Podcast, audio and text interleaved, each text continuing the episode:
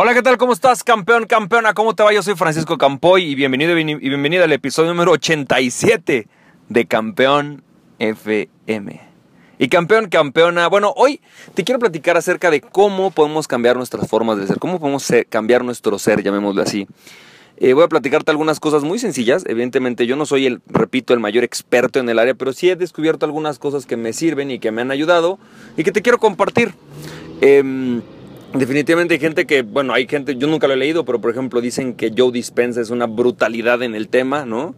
Es alguien a quien quiero leer, o sea, creo que hay muchas personas que son más aptas para hablarte de esto, sin embargo, hoy sí quiero compartir mi experiencia y creo que esa parte es una parte que nos puede servir muchísimo. Fíjate, campeón, campeona, quiero empezar por distinguir un tema que es el tema de la personalidad con, tu, con, el, con el ser o la forma del ser. Fíjate que muchas veces eh, algo en lo cual yo estoy un poco en contra de todo este tema del enneagrama o de los test de personalidades que te dicen que te van a decir quién tú eres. Y en realidad la personalidad no tiene nada que ver con el ser en el sentido del que te hablé de pensamientos, experiencias y emociones. Porque eso pues no deriva de la personalidad, la personalidad es otra cosa, es cómo manifiestas, cómo adquieres conocimiento. En realidad se refiere a cuál es la forma más fácil para ti de actuar ante ciertas circunstancias. Y si bien es cierto que eso se puede manifestar en una forma del ser, no necesariamente se refiere a tus emociones, pensamientos y experiencias. Por lo tanto, en el sentido, ¿no? En este sentido de lo que hemos hablado esta semana, quiero hablar eh, muy específicamente de cambiar tu forma de ser con relación a, tu, a tus resultados. Fíjate, tu forma de, o sea, al final de cuentas, la, parte más importante es que nosotros definamos no qué queremos tener, sino quién quiero ser. El inicio habla Stephen R. Covey de que los grandes líderes empiezan por el fin, empiezan por la meta. Empiezan por decir, estos son los objetivos de esta semana, estos son los objetivos de este año, estos son los objetivos de estos 10 próximos años. Empiezan por el fin. Eso hacen los grandes líderes, poniendo los objetivos. Bueno, pues de la misma manera en la cual podemos planear objetivos que tienen que ver con objetivos materiales, como por ejemplo generar 150 mil pesos en ventas este mes, o incrementar el retorno de inversión de este producto a un 30%, o vender 5.2 millones de dólares en este nuevo entrenamiento. Es decir, tú puedes lograr todo eso. Pero la gran diferencia, el gran diferenciador, es que también tenemos que partir de una visión. Y la visión no quiere, no habla de quiénes queremos, qué queremos tener, sino quiénes queremos ser.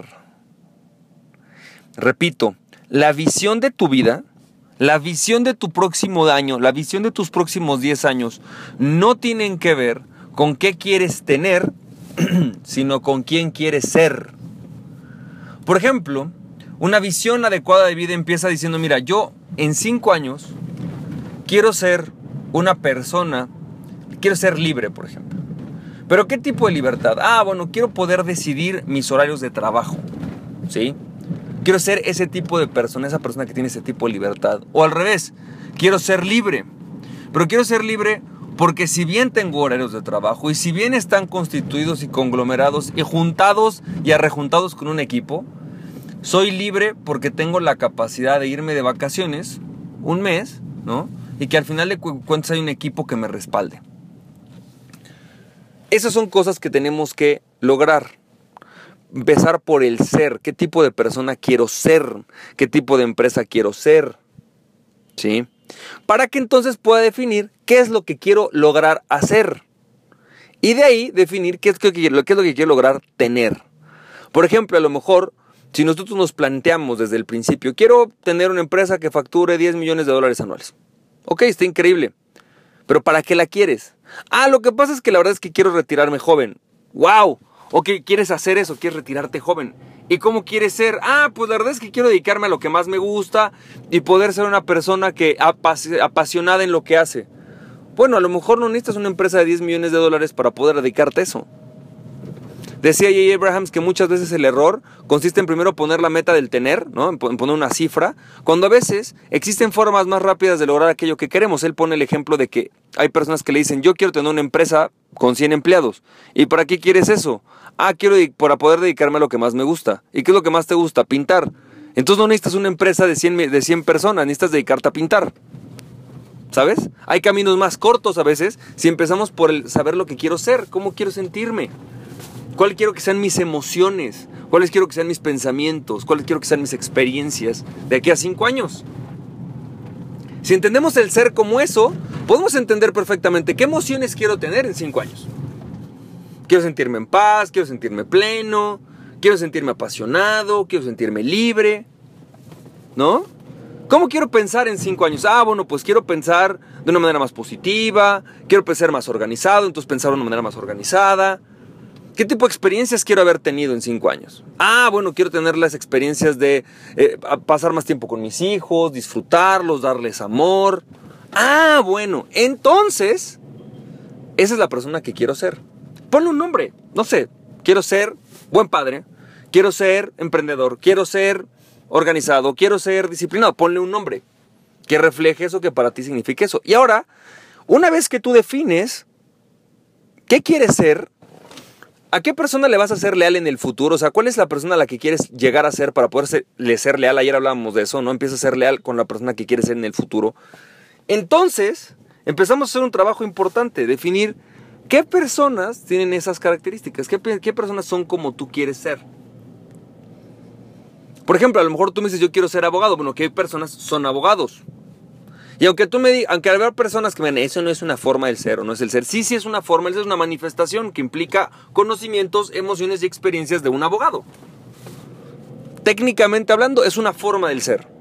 O quiero ser disciplinado, o quiero ser coach, o quiero ser emprendedor, o quiero ser empleado, o quiero ser CEO. ¿Qué implica hacer eso? ¿Qué hacen y qué son las personas que tienen esas características. ¿Cuáles son sus emociones? ¿Cuáles son sus experiencias?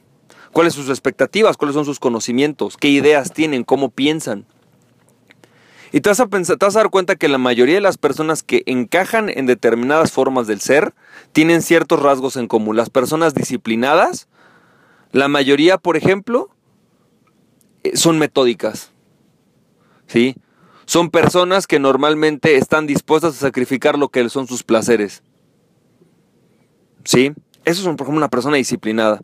Una persona alegre, te vas a dar cuenta que es una persona que normalmente busca la forma de estar feliz, de estar contenta. Se ponen a bailar, hablan, conocen nuevas personas, están siempre sonriendo, cantan, encuentran motivos para sonreír. Esas son las personas que son, por ejemplo, alegres.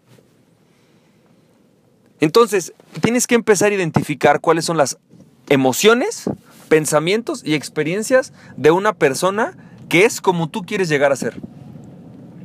Y una vez que definas eso, empieza a trabajar en ellos.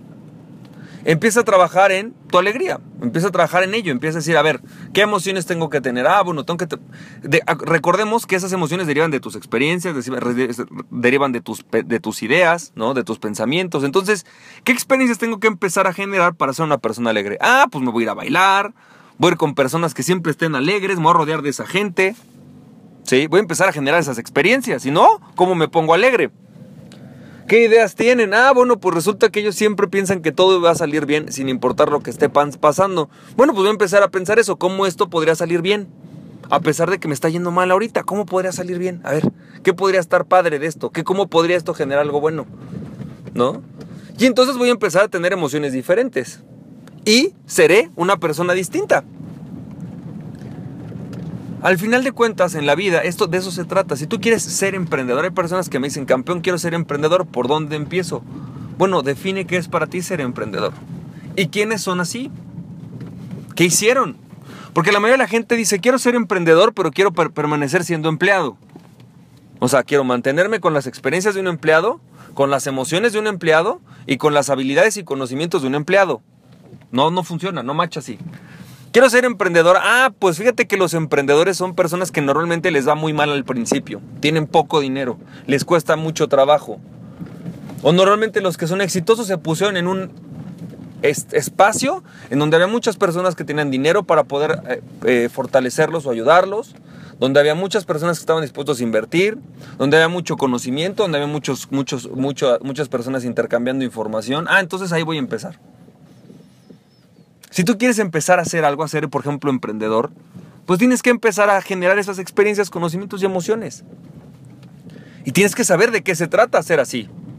Oye, yo quiero ser un consultor. Bueno, ¿cómo es la vida de un consultor? ¿Qué hace un consultor? ¿Cómo se siente un consultor? ¿Qué experimenta un consultor? Todo eso son cosas que necesitamos para poder nosotros llegar a ser lo que queremos ser y hacer lo que nos gusta hacer y tener aquello que queremos tener. Empieza entonces por definir qué quieres ser, cómo quieres ser, ¿no? Después define dónde estás hoy día en relación a eso y quiénes son aquellas personas que ya son como tú quieres ser. ¿Qué hacen? ¿Qué experimentan? ¿Qué información tienen? ¿Qué conocimientos? ¿Qué relaciones? Todo eso. Y empieza a trabajar en tenerlas, en vivirlas, en ser así esto también te va a empezar a dar el resultado que tú quieres tener. Así que campeón, campeón, espero que eso te haya servido. Te mando un fuerte abrazo, que tengas mucho éxito y recuerda aquella persona que se conoce a sí mismo es invencible, conoce a ti mismo y nada ni nadie podrá detenerte. Emprende tu pasión. Estamos viendo campeón, campeona. Bye bye.